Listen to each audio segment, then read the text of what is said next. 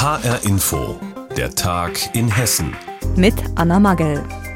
Frankfurt ist Hessens größte Stadt und bis 2035 soll sie klimaneutral werden. So steht es jetzt im Koalitionsvertrag der neuen Stadtregierung ein neues Frankfurt gestalten. Diesen verheißungsvollen Titel trägt der Koalitionsvertrag. Den haben jetzt die neuen Fraktionen im Frankfurter Römer vorgestellt.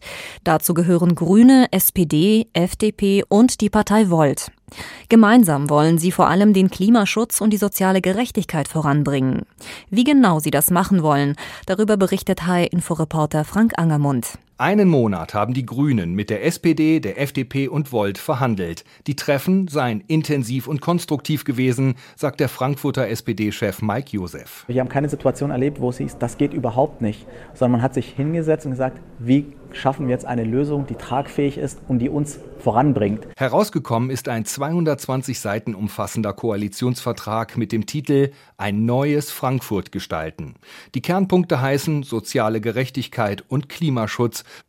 sagt Bastian Bergerhoff, der Vorstandssprecher der Grünen. Dazu gehört die Mobilitätswende, dazu gehört aber auch das ganze Thema Emissionsvermeidung.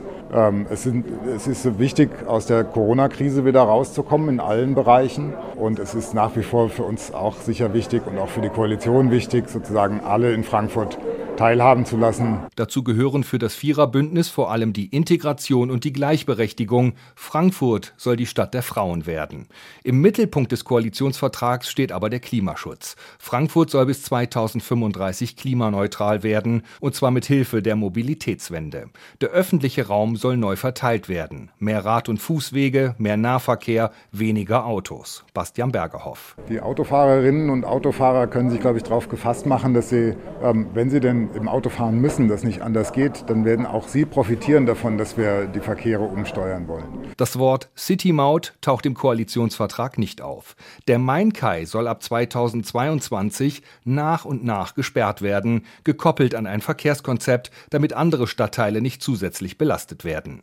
Um die durch die Corona-Krise angeschlagene Wirtschaft zu schützen, wird die Gewerbesteuer in Frankfurt nicht erhöht, zeitweise eventuell sogar gesenkt. Doch wie sollen die ganzen Klimaschutzprojekte dann finanziert werden? Ja, wir haben äh, gesagt, wir wollen mutig investieren. Das äh, heißt durchaus auch äh, Kredite aufnehmen, da wo es äh, gehen kann, weil Investitionen in die Zukunft eben auch äh, Probleme in der Zukunft vermeiden. Doch für die FDP ist es wichtig, dass der Schuldenberg in Frankfurt nicht größer wird. FDP-Kreisvorstand Thorsten Lieb. Das klare Bekenntnis dieser Koalition zu einem ausgeglichenen Haushalt, zu nachhaltiger und vernünftiger Finanzpolitik auch dazu, nicht über Steuererhöhungen die Belastungsgrenzen zu testen und Projekte zu verwirklichen. Die einzelnen Projekte sollen nach Wichtigkeit umgesetzt werden, um die Finanzlage der Stadt nicht zu strapazieren. Unter anderem sollen mehr geförderte und mehr Sozialwohnungen in Frankfurt entstehen. Auch wenn auf dem Gebiet der Güntersburghöfe im Nordend nur auf versiegelten Flächen Wohnungen gebaut werden sollen.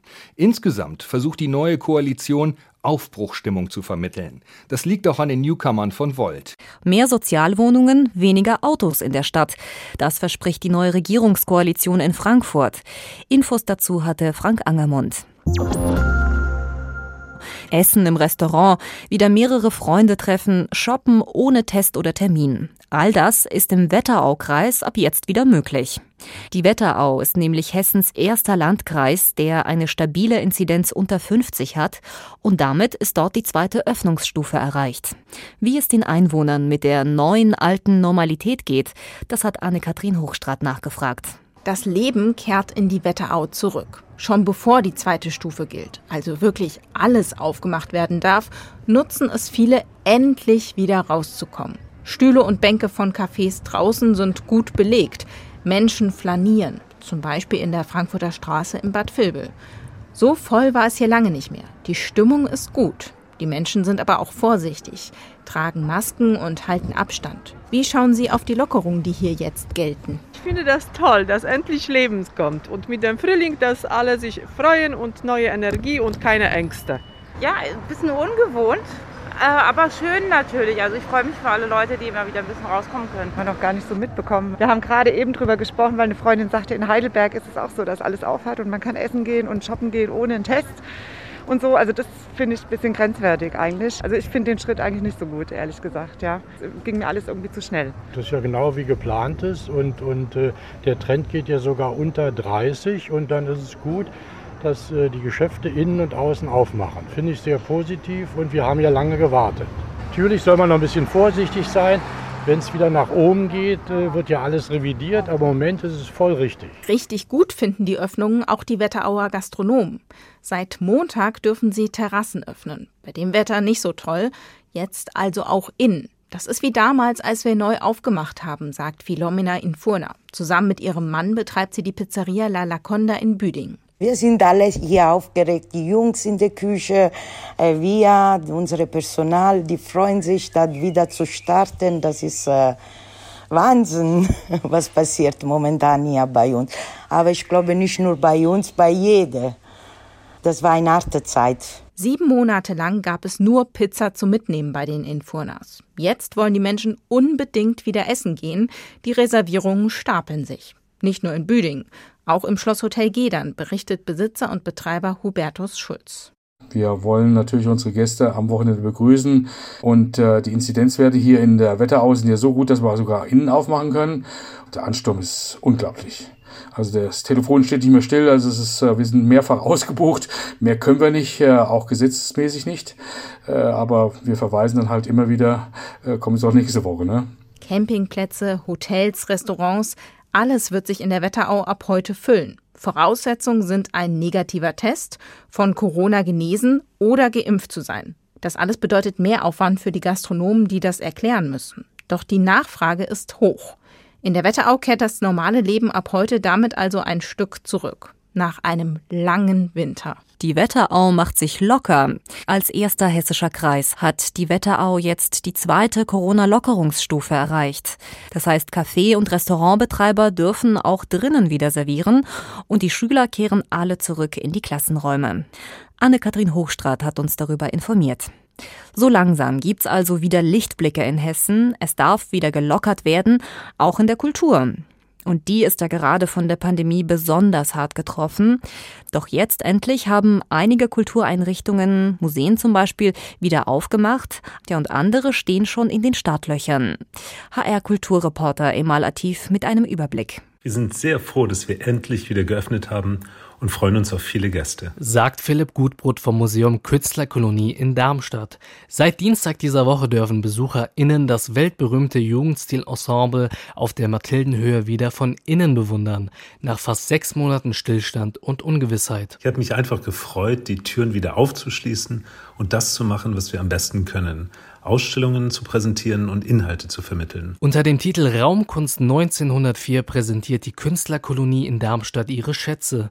Damit führt Museumsdirektor Philipp Gutbrot die Wiedereröffnung aller hessischen Museen an, gefolgt von den Burgfestspielen in Bad Vilbel. An diesem Wochenende ist Premiere des beliebten Musicals Das Dschungelbuch. Karten für die Generalprobe gibt es sogar auch schon.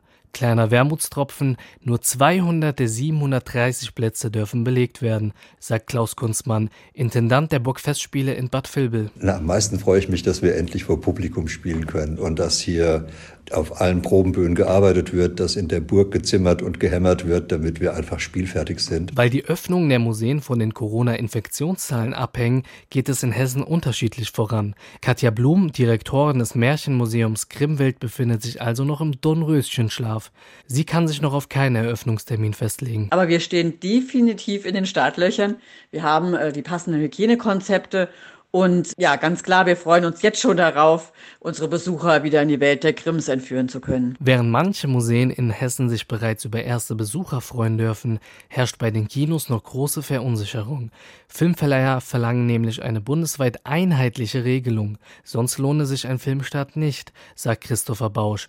Er betreibt in Frankfurt das Cinema und die Harmonie. Von daher planen momentan die Verbände eine Öffnung am 1.7., damit es mal ein Datum gibt, sowohl für die Kinos, um sich vorzubereiten, wie aber auch für die Verleiher, damit die Verleiher Filmstarts planen können und Marketing für die Filme machen können, um dann bundesweit zu öffnen. Christopher Bausch hat erst vor kurzem das pleitegegangene Kino Eldorado übernommen. Wann er das traditionsreiche Frankfurter Haus wieder eröffnen kann, steht noch in den Sternen. Im Juni ganz sicherlich nicht mehr. So langsam regt sich auch das kulturelle Leben wieder in Hessen. Einige Museen haben schon wieder geöffnet, die meisten Kinos dagegen warten noch auf den Startschuss. Infos dazu hatte Emma Latif. Es gibt immer mehr Lockerungen, denn die Corona-Inzidenzen sinken bei uns in Hessen und damit wächst die Freude auch auf das lange Pfingstwochenende. Doch lockere Pfingsttage mit Öffnungen, Ausflugsmöglichkeiten und großzügigeren Kontaktregeln, das ist noch nicht überall möglich. Was also ist wo erlaubt? Einen Überblick hat HR-Info-Reporter Arne Bartram. Immer beide Hände am Hebel. Ja. Die Kinderhände bitte im Schlitten lassen. Ja. Nach vorne komplett runterdrücken ist Beschleunigung. Ja. Zurückziehen ist Bremsen. Kurze Einweisung für Familie Martin vor der ersten Fahrt mit der Sommerrodelbahn auf dem Hohe-Rotskopf im Vogelsberg. Für die Frankfurter Eltern mit ihren beiden kleinen Jungs ist es der erste größere Ausflug seit langem. Mutter Annika. Wir sind froh, dass wir wieder was machen können und dass wir wieder ein bisschen das Leben genießen können. Das geht, weil sich hier im Vogelsberg gerade immer weniger Menschen mit Corona anstecken. Wenn die 7-Tage-Inzidenz fünf Werktage in Folge unter 100 liegt, dann gibt es die ersten Lockerungen. In Nord- und Osthessen war das bis jetzt nur im Vogelsberg so. In Fulda, Waldeck-Frankenberg und der Stadt Kassel lag die Inzidenz die letzten Tage weiter über 100. In den anderen Kreisen entscheidet sich zum Teil heute schon, ob in den nächsten Tagen gelockert wird. Neben Außengastronomie oder Hotels dürfen dann auch wieder die Campingplätze eingeschränkt öffnen, so wie in Gedern in der Wetterau seit einigen Tagen. Platzfahrt Axel Groß hat extrem viele Anfragen für das Pfingstwochenende bekommen. Man hat sowohl Vorfreude als auch ein bisschen Bammel, ob alles so reibungslos ablaufen wird. Wobei ich sagen muss, also die Gäste, auch die, die anrufen, sind äh, doch sehr vernünftig. Eigentlich überwiegt die Vorfreude. Die Wetterau ist in Sachen Corona-Zahlen gerade Hessens Musterschüler und als einziger Kreis in Öffnungsstufe 2. Weil die Inzidenz hier die letzten fünf Tage sogar unter 50 war, dürfen die Bars und Restaurants wieder Innengäste empfangen, mit negativem Test oder vollständig geimpft. Stufe 1 haben in Mittelhessen über Pfingsten sonst noch Marburg, Biedenkopf und Gießen. Im Landil-Kreis hängt alles von den Corona-Zahlen heute ab. In Stufe 1 dürfen auch die Freizeitparks wieder eingeschränkt öffnen, sowie die Lochmühle in Wehrheim im Hochtaunuskreis. Geschäftsführerin Christine Zwermann-Meyer hofft, dass jetzt auch noch das Wetter über Pfingsten mitspielt. Es wird einfach toll. Also es muss. Wer sich mit negativem Corona-Test in Südhessen und Rhein-Main über Pfingsten draußen vor ein Restaurant oder Café setzen möchte, kann das neben dem Hochtaunuskreis auch noch in der Bergstraße, Darmstadt, Darmstadt-Dieburg, Odenwald und Rheingau-Taunus machen. Sie sind alle in Stufe 1. Was ist am langen Pfingstwochenende alles möglich? Arne Bartram hatte für uns einen Überblick. Und das war der Tag in Hessen mit Anna Magel. Die Sendung gibt es auch als Podcast auf hrinforadio.de.